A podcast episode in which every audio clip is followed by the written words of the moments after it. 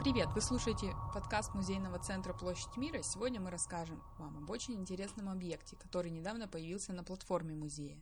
Это гигантский пятиметровый громкоговоритель «Минута молчания» художника Петра Белого. Но начнем с необычного факта, который мы нашли, когда готовили выставку «Этот день мы приближали». 19 октября 1943 года трудящиеся Красноярска жаловались на работу радиотрансляционной сети. Даже в центре города из репродукторов доносится доносится лишь шепот и хрип.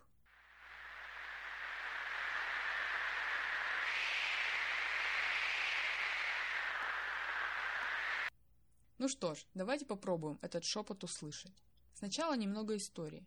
Чтобы не допустить распространения неофициальной информации о ситуации на фронте, жители края должны были сдать свои радиоприемники на хранение до конца войны.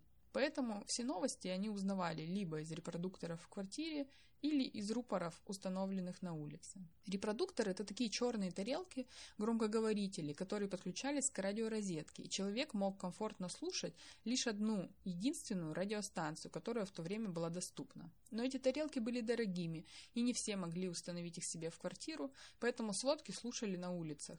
Именно из таких рупоров, как объект, о котором мы хотим вам рассказать. Петр Белый увеличил знакомую форму до гигантской.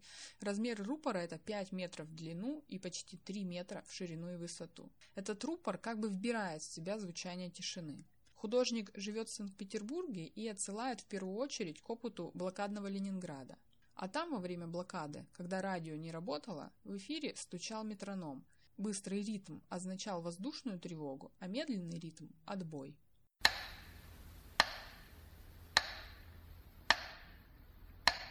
Минута молчания – это трубный глаз 41 года, скрывающий в глубине глухое обращение к гражданам и гражданкам, братьям и сестрам. Товарищи, граждане, братья и сестры, бойцы нашей армии и флота, к вам обращаюсь я, друзья мои. В этой звонкой тишине можно различить и дробь капель памяти дождя. Сейчас объясним. Материал для конструкции был снят с крыши старого каческого дома 10 лет назад. Дом простоял под этой жестью с войны. То есть это реальное железо, которое 65 лет стояло под дождем Красноярска и впитало в себя память дождя, память воздуха и времени. Впервые мы показывали этот объект на выставке после беды в 2010 году. Тогда он встречал посетителей прямо на входе, затягивая их как бы в воронку молчания. Сейчас конструкция поменяла цвет, стала черной и нависает над платформой, как точка входа в новую выставку о войне этот день мы приближали. Над площадью, красной, повисла минута молчания, как напоминание о том, о чем мы молчим. Практически здесь визуализирован молчаливый крик. Послушайте, что говорит об объекте арт-директор музея Сергей Ковалевский. Очень важна ситуация пространственная. Огромная стена, и в ней всего лишь один узкий проем. И именно из этого проема вылетает, расширяясь, большая черная масса. Очень важно для нас, что у нас эта работа есть в нашей коллекции.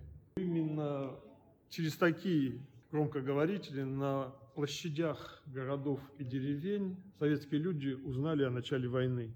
И очень часто потом собирались и подходили и служили сводки. И вот этот символический объект, конечно, он гораздо больше, чем был в реальности.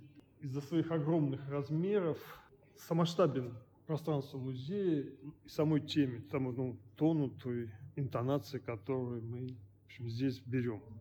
И это первый объект, который посетитель видит, заходя в музей. И он, конечно, должен быть заинтригован, а мы, когда зайдем за эту стену, должны о нем все время помнить. И вот в серединке этого рупора можно увидеть маленький огонек, который мерцает из глубины, и, собственно, он нас туда зовет. Наверное, важно сказать и вспомнить, что эта работа носит имя, название «Минута молчания», и это самое, наверное, важное слово, которое нам позволяет такой эпиграф выработать наше отношение к выставке. Мы должны научиться, во-первых, молчать красноречиво, как вот это сочетание красной платформы, покрытия. Молчать о главном. Молчание – это сообщение. Пустота – это форма. Так бы я рекомендовал прежде всего прочитать смысл этой работы.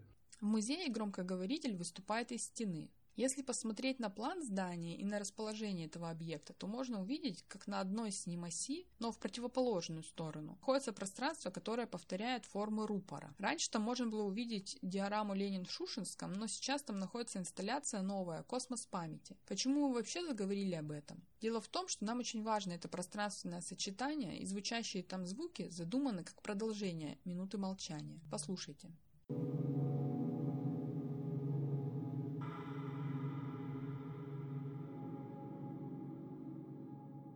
Звуки написал Роман Бубрышов, звукорежиссер музея и музыкант. Вот как он объясняет получившийся звуковой ландшафт. Звучит такая холодная космическая музыка под стать звездам, которые там изображены. Звучит метроном, олицетворяющий минуту молчания. Но метроном не прямолинейный, а это получилось своеобразным образом. Дорожка сама звуковая очень длинная, там порядка получаса около. И вставлять метроном на протяжении всего времени мне было лень. Так как это видеопрограмма, в которой запускаются имена, запускается музыка, звезды и там как-то изображение шевелится. Появилась идея взять один удар звука метронома и, скооперировавшись с программистом, сделать этот удар метронома на каждое появление новой фамилии. И потом что-то пошло не так в программе, этот метроном стал звучать немного по-другому, там как-то своеобразно начал двигаться, но это, это здорово получилось. Сыграло на пользу нам. И Сергей Леонидович сказал, что это Колотушка. И дальше там фамилия какого-то писателя. Я до сих пор не знаю, что это значит. С вами был музейный центр Площадь Мира. Давайте еще немного послушаем космос и до новых встреч.